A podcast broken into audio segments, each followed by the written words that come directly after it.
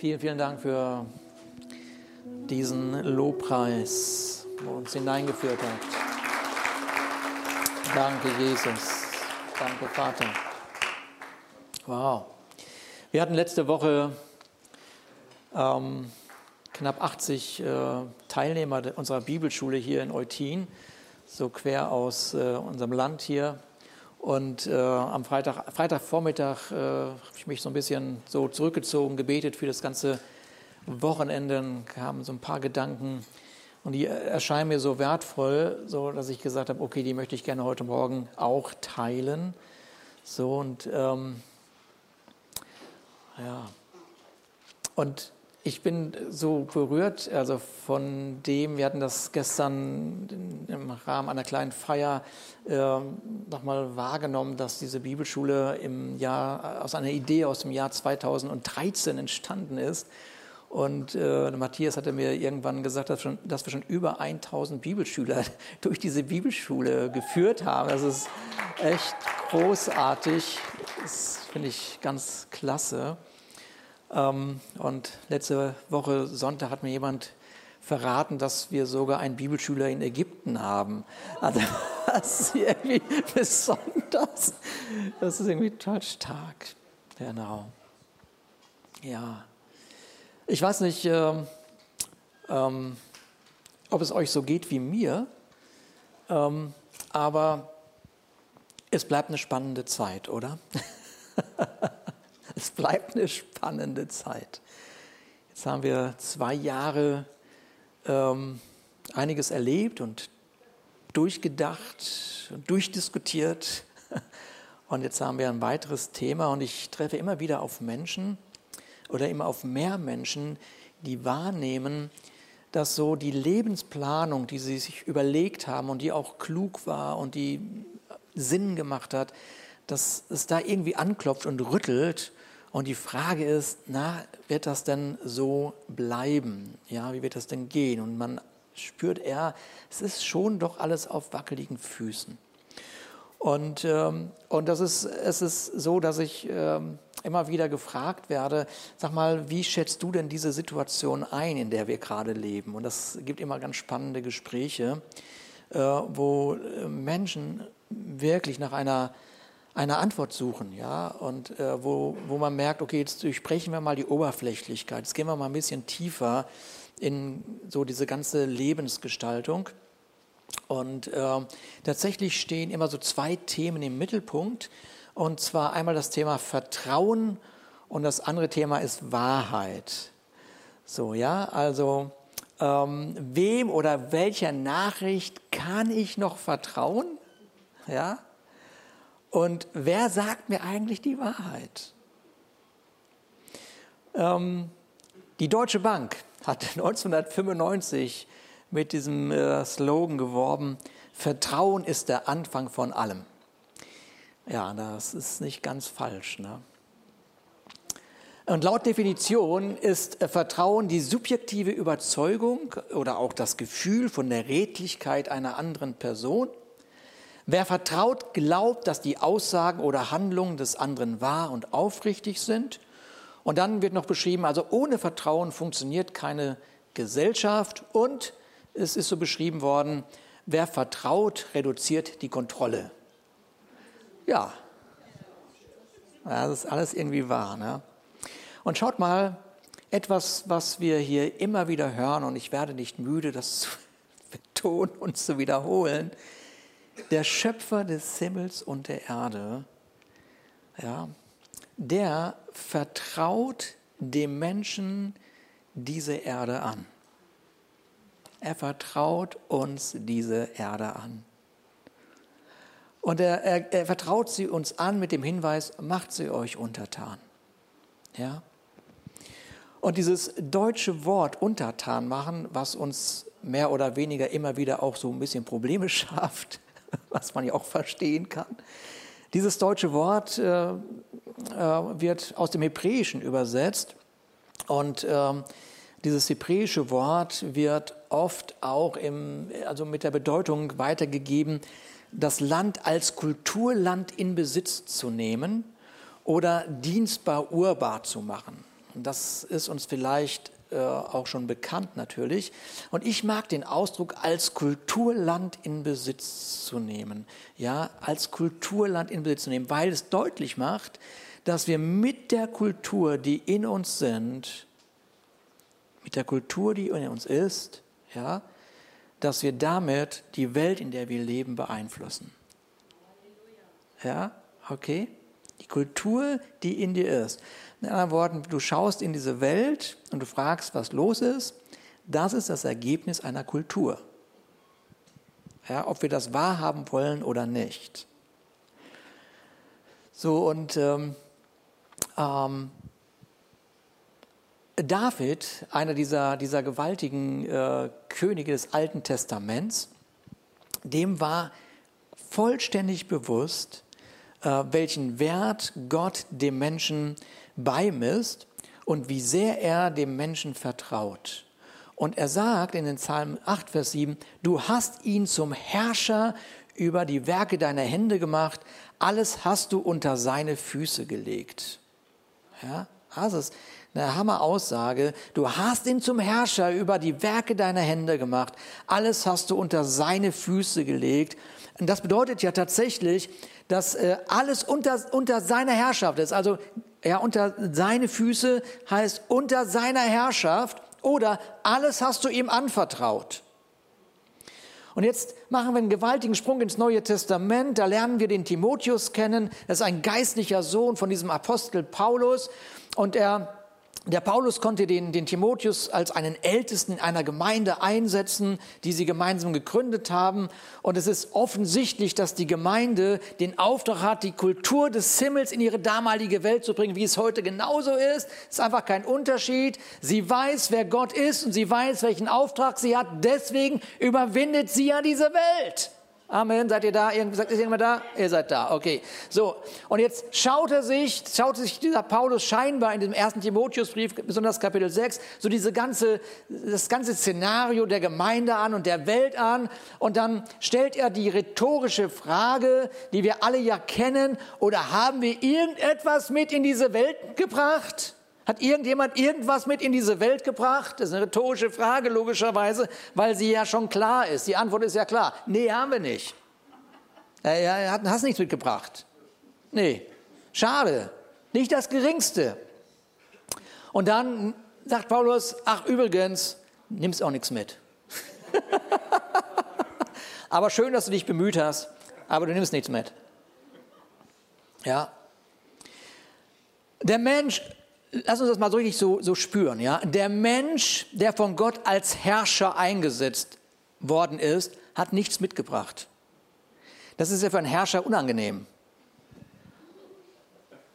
Ne? Das ist doch für einen Herrscher nicht so schön. Zu merken, ja, ich, ich, ich habe aber nichts mitgebracht. Ja? Und dann spüren wir, dass unser Leben, die Zeit, der Ehepartner, die Kinder, sogar das Erbe die Gabe, die Arbeit, die Freizeit, der Nächste, die Gemeinde, alles anvertrautes Gut. Alles anvertrautes Gut. Und wenn wir jetzt dieses äh, Kapitel 6 lesen im Timotheusbrief, da scheint Paulus dieser Frage nachzugehen, sag mal, wieso haben dann die Menschen, also sie haben nichts mitgebracht, Wieso haben dann die Menschen die krankhafte Vorliebe für Streitfragen und Wortgefechte? Kannst du nachlesen. Wieso haben die diese Vorliebe für Streitfragen und Wortgefechte? Was ist denn nur los? Es ist doch offensichtlich, dass daraus nur Neid, Zank, Verleumdungen, böse Verdächtigungen und endlose Auseinandersetzungen kommen. Und dann sagt er, okay, ich schreibe auch gleich die Antwort hier ins Kapitel, damit das klar ist. Also okay, er sagt, ja, die haben sich von der Wahrheit des Lebens getrennt. Sie haben sich von der Wahrheit des Lebens entfernt. Und übrigens, und das ist so richtig nett, ja, und übrigens, die Wurzel, eine Wurzel all dieses Übels ist einfach die Geldliebe. Huch. Am Sonntagmorgen die Geldliebe. Und dann sagt er so richtig so, guck mal, das hört sich so richtig, nach der einige getrachtet haben und von dem Glauben abgeirrt sind, ja, und jetzt und sich selbst mit vielen Schmerzen durchbohrt haben. Also noch, noch fieser geht's nicht. Ne? Und irgendwie denkst du, glaube ich, eine ganze Menge denken, ja, nee, doch, doch. Und das ist 2000 Jahre alter Text. Hat sich irgendwas geändert? Oh Mann, Jesus. ja. So, nun, Geldliebe, Geldliebe ist also die Konsequenz, dass man sich von der Wahrheit getrennt hat, von der Wahrheit des Lebens. Geldliebe ist die Konsequenz der Selbstsucht. Ja? Der von Gott eingesetzte Herrscher hat sich aus ganze, auf ganzer Linie aus seiner Gottesbeziehung getrennt, das Vertrauen Gottes missbraucht und sich zum Eigentümer erhoben. Hier bin ich. Ich weiß es. Mit anderen Worten, das, was wir letzten, die letzten vier Wochen uns angeschaut haben, ist passiert. Es gibt überhaupt keine Gottesfurcht mehr. Und ich habe diesen Satz mal formuliert letzte Woche, ich glaube Donnerstag, ähm, äh, mal zusammengefasst, was Gottesfurcht ist. Gottesfurcht ist nichts anderes als die Aufforderung an den Menschen, seine Weisheit dafür zu nutzen, die gewaltige Größe Gottes nicht mit seinem Verstand kleinzureden. Nutz doch deine Weisheit für das Richtige, wenn du schon Weisheit hast.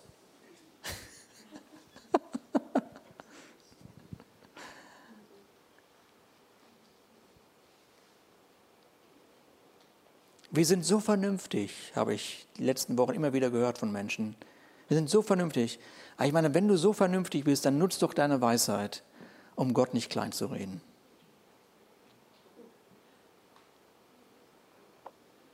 Ist jemand da? Ja. Mann, das kann doch nicht so schwer sein.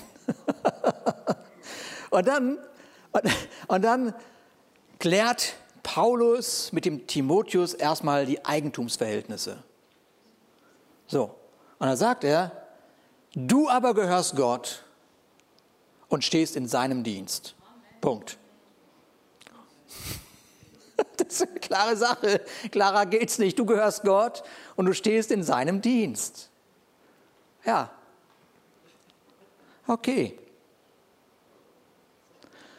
Und jetzt kommt der eigentliche Skandal, der mich immer wieder fasziniert. Der Eigentümer dieser Erde, der Eigentümer, der im Vertrauen dem Menschen diese Erde anvertraut hat, sieht, was der selbstsüchtige Mensch mit sich und seinen Nächsten anstellt, unfähig den Himmel wiederzuspiegeln, dieser lässt den Menschen durch seinen Propheten Jeremia Folgendes ausrichten. Ja, mit ewiger Liebe habe ich dich geliebt. Mit ewiger Liebe habe ich dich geliebt. Und jetzt kommt ein ganz wunderbarer Nebensatz oder wie auch immer man das nennt. Darum habe ich dir, und jetzt kommt's, meine Gnade bewahrt ich bewahre sie dir auf. Ja, du, du, du, du, du, der Mensch macht, kann machen, was er will. Ja, das ist seine Konsequenz. So. Und Gott steht da und sagt, ich bewahre dir meine Gnade. Wenn du denn mal vorbeikommst. Hier ist immer noch meine Gnade. Okay, ist immer noch meine Gnade.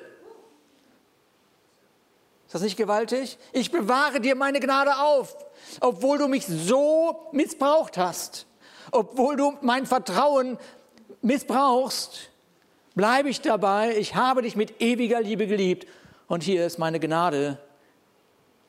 Wenn du mal deine Weisheit nutzen würdest und mich nicht kleinredest, bin ich da und ich begegne dir mit dem, wer ich bin. Danke, Jesus. Danke, Jesus. Danke, Jesus. Ah, es ist so unbegreiflich. Was ist das für ein Gott, an den wir glauben? Danke, Jesus.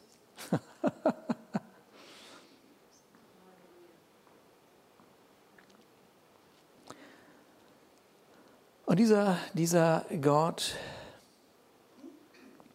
der sagt, durch seine Propheten auch im Alten Testament, der sagt er, Ich ließ mich suchen von denen, die nicht nach mir fragten. Das ist auch eine ganz spannende Aussage. Ja, ich ließ mich suchen von denen, die nach mir, nach mir fragten. In ihnen, in ihnen, in den Menschen, im Menschen selber ist etwas, was, wo Gott hin will. Der Mensch fragt nicht, aber das Innere des Menschen ist spannend. Ich ließ mich finden von denen, die mich nicht suchten. Zu einem Volk, das meinen Namen nicht anrief, sagte ich, hier bin ich, hier bin ich, hier bin ich, hier bin ich. Ich streckte meine Hände aus den ganzen Tag nach einem ungehorsamen Volk, das nach seinen eigenen Gedanken wandelt, auf einem Weg, der nicht gut ist. Hm. Ich ließ mich suchen. Ich hatte am Freitagabend letzte Woche die Frage gestellt, was könnte es denn sein, was Gott so anziehend an dem Menschen findet, dass er sich immer und immer und immer wieder auf ihn einlässt? Was kann denn das sein? Und die Antwort ist folgende, der Mensch, ob er das wahrhaben will oder nicht, er begann in Gott. Der Mensch begann in Gott. Mein Leben und dein Leben hat in Gott begonnen. Es hat in Gott begonnen. Oder du bist die größte Idee, die Gott jemals hatte. Es ist nicht diese kurze Geschichte auf diesem Planeten, die Gott vor Augen hat, die uns immer beschäftigt, wie auch immer, ja? Sondern Gott kannte dich und mich schon immer. Schaut mal, Jeremia lässt uns sagen, oder Gott lässt uns durch Jeremia sagen, ich kannte dich, ehe ich dich, nur um die Eigentumsverhältnisse auch nochmal zu klären, ich kannte dich, ehe ich dich im Mutterleib bereitet. Wer kennt diesen Vers? Guck mal, wir kennen den Vers. Der begleitet uns, seitdem wir irgendwie mit Gott unterwegs sind, haben wir diesen Vers unbedingt irgendwann in irgendeiner Predigt schon gehört. Ja? Ich kannte dich ehe ich dich im Mutterleib bereitete. Und ich sonderte dich aus, ehe du von der Mutter geboren wurdest. Und ich bestellte dich zum Propheten für die Völker. Du gehörst Gott und du dienst ihm. Du gehörst Gott. Was sagt Gott hier tatsächlich über dich und über mich? Er sagt, dass du jetzt in dieser Zeit lebst, in dieser Zeit, in diesem Moment. Ja? Verdankst du seinem ewigen Wissen über dich und der Zeit, in der wir gerade leben. Okay? Ja, ist irgendjemand noch am Meckern, dass er jetzt lebt? Nein. Also, wenn ich ein bisschen Weisheit habe und Gott nicht kleinrede mit meinem Verstand, könnte es sein, dass du eine Schlüsselperson bist für den Schöpfer des Himmels und der Erde jetzt. Wir staunen über Schlüsselpersönlichkeiten im Alten, im Neuen Testament. Wir staunen über Schlüsselpersonen, die man heutzutage Influencer nennt. Ja, ist eine Schlüsselperson. Wir staunen darüber. Aber der, aber, aber der größte Influencer sitzt hier, hier, hier. Das sind die größten Influencer. Wenn sie, wenn wir begreifen, wenn wir begreifen, dass der Schöpfer des Himmels und der Erde von Ewigkeit beschlossen hat, dieses Puzzle, diese Zeit und dich heute zusammenzubringen. Spannende Zeit. Spannendes Leben. Wir können auch sagen, nachdem wir geweckt worden sind,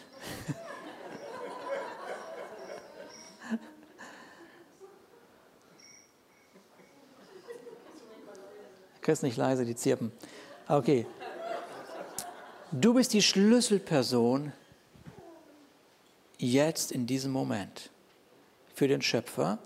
Oder lass mich das mal noch so ausdrücken, du bist die sichtbare Form des unsichtbaren Schöpfers, um der Welt die Botschaft des Himmels zu bringen.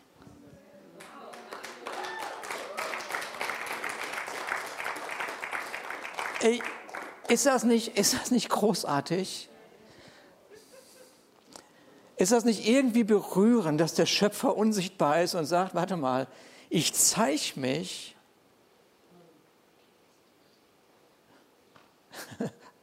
durch Mandy, durch Jörg im Schlafanzug, durch Marcello, durch Wolfgang, durch André und dem lieben Günther. Mann,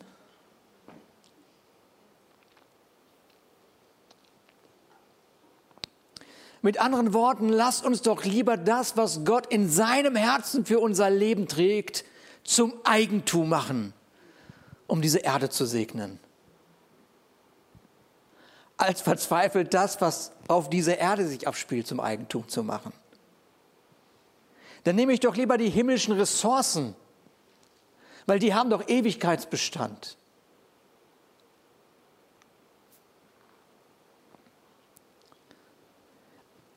Wenn Gott über dich nachdenkt, wenn Gott über dich nachdenkt, dann sieht er, was sieht er denn da? Er sieht ein Wesen, dessen intime Freundschaft ihn eine ganze Ewigkeit lang fasziniert.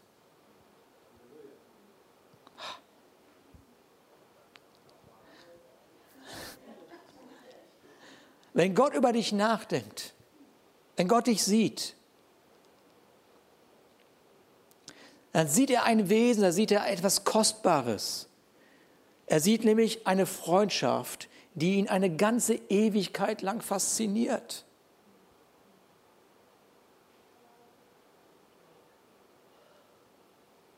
Das ist dein Gott, der dich feiert jeden Moment.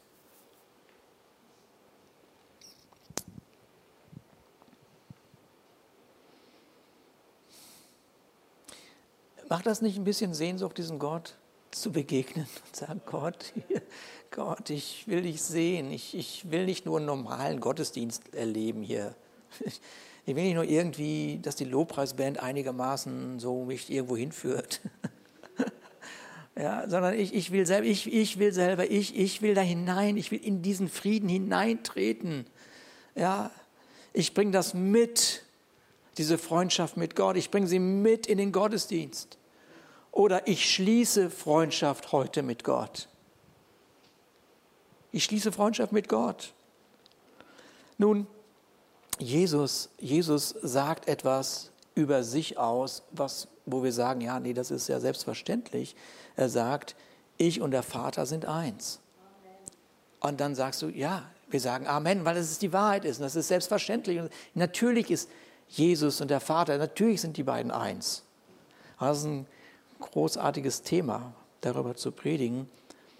Aber dann sagt er etwas Überraschendes, zumindest zu seiner Zeit, seinen, seinen Jüngern. Und ich glaube, dass uns das auch immer wieder überrascht, weil das ist äh, einfach zu groß. Und was aber bedeutet, dass du aus Gott kommst, ja, und einfach aus Gottes Sichtweise nicht zu trennen bist von ihm. Das geht nicht. Ja, und er alles gegeben hat, alles gegeben hat, dass es wieder eine Einheit gibt zwischen ihm und dir. Ja, es ist alles gegeben. Da sagt er so, er sagt, er sagt seinen Jüngern, wenn ihr mich liebt, werdet ihr meine Gebote halten. Ja, das ist ein bisschen das, was der Matthias letzte Woche gepredigt hat. So, ist ja klar, wenn ich Jesus liebe, wenn ich Gott liebe, dann, dann, dann ist mir das alles nicht egal, was ich, wie ich mein Leben gestalte. Dann will ich den Himmel, ich will dir die Kultur des Himmels zeigen. Das gehört auch dazu. Muss ich doch nicht diskutieren, was ich darf und was ich nicht darf. Das macht doch keinen Sinn.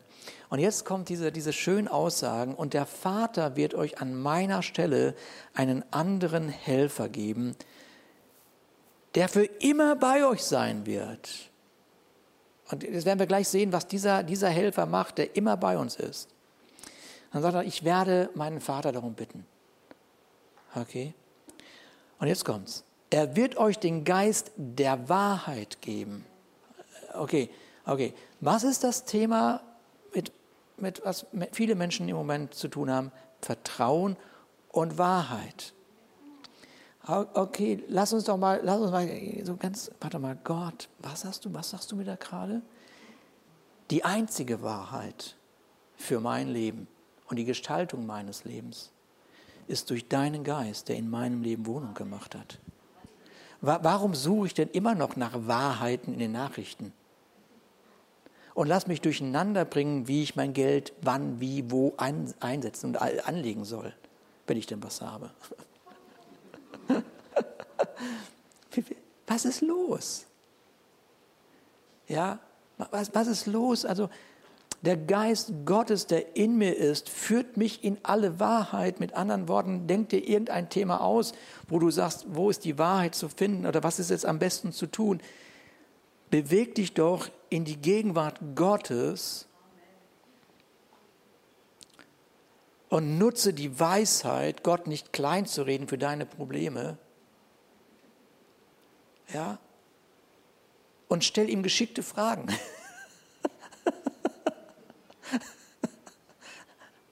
Und es ist der Vater im Himmel, der es liebt, Antworten zu geben, ja. Und er sagt dann auch explizit, den, also diesen Geist der Wahrheit bekommt die Welt nicht. Also brauchen wir doch da nicht gucken. Wenn sie den nicht bekommt, macht es keinen Sinn, die Welt zu fragen, was ist die Wahrheit? weil sie ihn nicht sieht. Sie sieht ihn nicht. Sie sieht diesen gewaltigen Gott nicht, weil sie in ihrer Vernunft bleiben. Das ist das, was sie sehen. Aber ihr kennt ihn, denn er bleibt bei euch und wird in euch sein. Mm. Und jetzt der nächste schöne Satz. Jetzt, es ist doch unglaublich gut was da jetzt kommt. Ich werde euch nicht als hilflose Weisen zurücklassen.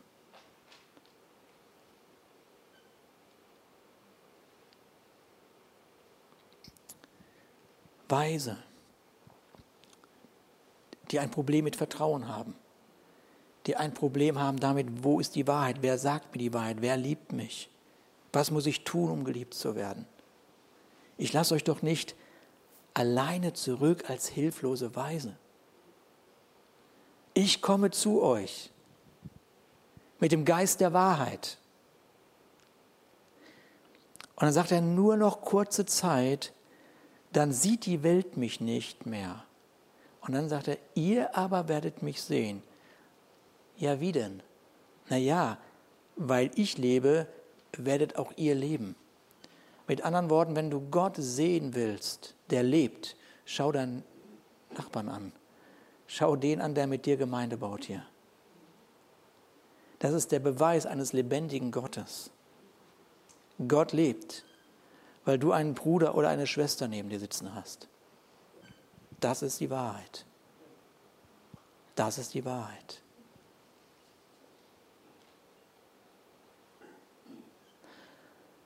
Und als wenn das nicht schon genug wäre, worüber man staunen darf und kann, sagt er, ach übrigens, der Vater und ich sind eins, aber du und ich bin auch eins, also sind der Vater und ich und du eins. Oder du kommst aus Gott und jetzt bist du durch deinen Glauben zurück zu Gott gekommen. Wow. Dieser gewaltige Gott mit seinem Geist ist in mir und ich bin doch nicht blöd, und trenne mich wieder von diesem Gott. Kann ja nicht sein. Kann auch nicht sein. Ich habe einen, einen, einen Slogan hier von irgendwem auch immer geklaut. Gott hat dich in Christus gefunden, bevor er dich in Adam verloren hat. Ich weiß nicht, wer das geschrieben hat, aber fand ich cool. Ich gleich mal genommen. Gott hat dich in Christus gefunden, bevor er dich in Adam verloren hat. Oder Uh, denn in Christus hat er uns schon vor Erschaffung der Welt erwählt mit dem Ziel, dass wir ein geheiligtes und untadeliges Leben führen, ein Leben in seiner Gegenwart, erfüllt von seiner Liebe. Ah. Ich liebe das. Er hat uns schon immer gekannt, durch seinen Geist in uns Wohnung gemacht. Und jetzt möchte ich euch noch einen Skandal vor Augen führen. Es ist, finde ich, wirklich skandalös. Weil Jesus mit diesen Worten, die wir gerade gelesen haben, die uns sicherlich auch schon ziemlich bekannt sind, aber mit diesen Worten offenbart Jesus uns, dass es im gesamten Universum, und das ist schon groß, das ist schon ein bisschen größer, ja, im gesamten Universum gibt es keinen Ort, an dem Gott lieber wäre als in dir und mir. Womit habe ich denn das verdient, dass Gott in mein Leben Einzug hat, wo doch das Universum so groß und so schön ist? Hat er meine krummen Beine nicht im Blick oder was? Wie kann das denn sein? Mein Hüftgold. Das liebt er. Amen.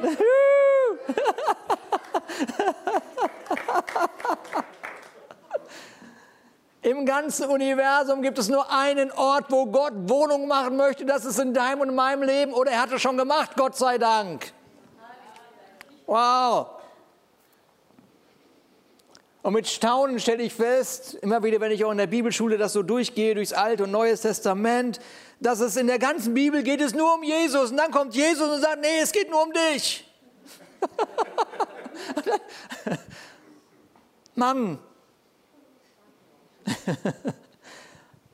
ist das nicht gewaltig? Er bewahrt die Gnade, er bewahrt die Gnade und sagt, meine Entscheidung für dich ist mein Sohn Jesus Christus. Und ich möchte mit zwei Aufrufe ähm, diese Predigt heute beenden. Die eine, der, der eine Aufruf ist, ich glaube, dass es Sinn macht, dass unsere Welt diese geniale Botschaft hört. Bitte? Was soll YouTube, was sollen die von uns denken? Ihr wisst, das wird alles aufgezeichnet jetzt.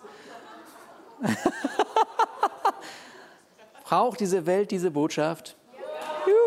Genau, ja. diese Welt braucht diese Botschaft. Diese Welt braucht diese Botschaft.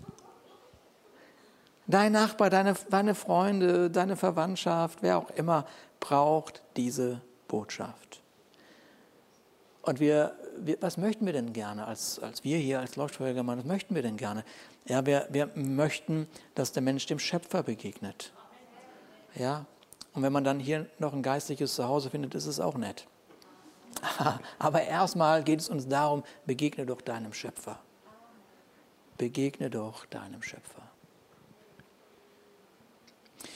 Und das Zweite finde ich auch nicht so ganz schlecht.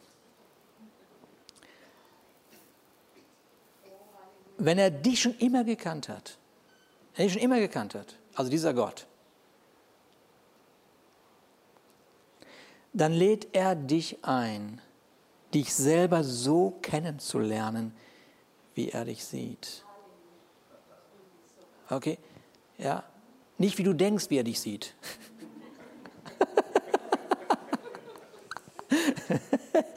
das ist was anderes. Aber er lädt dich ein, dich so kennenzulernen, wie er dich sieht.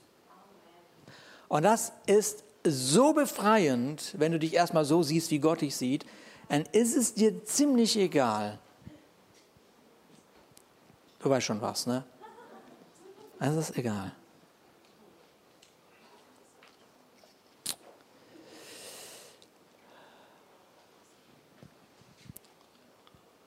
Jetzt sagt Paulus in dem Korinther 13, dem Lieblingskapitel aller derjenigen, die heiraten.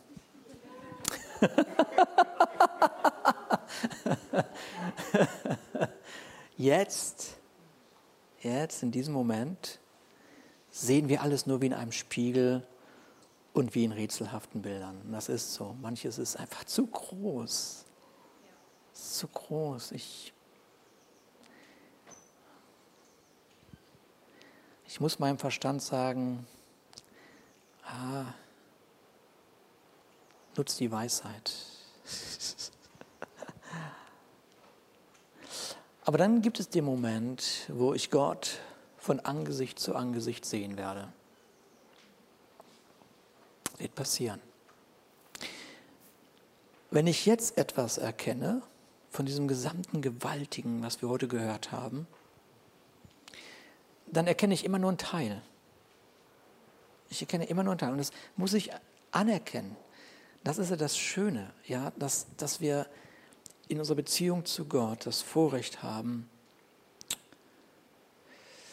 mehr und mehr zu erkennen, mehr und mehr zu sehen, mehr und mehr verwandelt zu werden. Dass wir in einem Prozess bleiben dürfen von Staunen.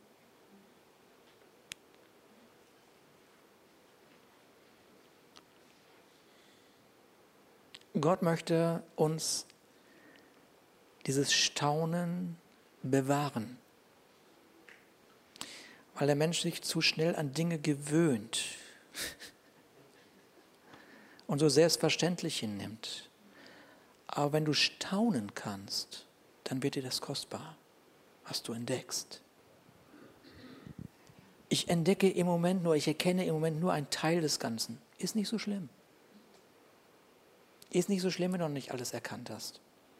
Es ist völlig okay, dass du noch hin und her gerissen bist, vielleicht von der einen oder anderen Aussage, die dein Verstand gerade, äh, wo du denkst, ah, es klingelt irgendwie, das ist auch ein bisschen zu doll. Ja, ist nicht so schlimm. Es ist ein Gott hat das in seiner Weisheit so geplant, du ein Stück weit, immer ein Stück weit erkennst, wie du in einer Freundschaft immer mehr von deinem Freund oder Freundin kennenlernst. Aber dann dann werde ich alles so kennen, wie Gott mich jetzt schon gekannt, jetzt schon kennt. Irgendwann, ich werde das so sehen, dann werde ich, dann wird es ein Staunen geben. Dann hätte ich das gewusst, wirst du sagen, glaube ich. Und ich auch. Oh, wir werden mit dem Vater zusammen sein. Wow, wenn ich das gewusst hätte, dann wirst du hören, wie er sagt, habe ich schon die ganze Zeit gewusst.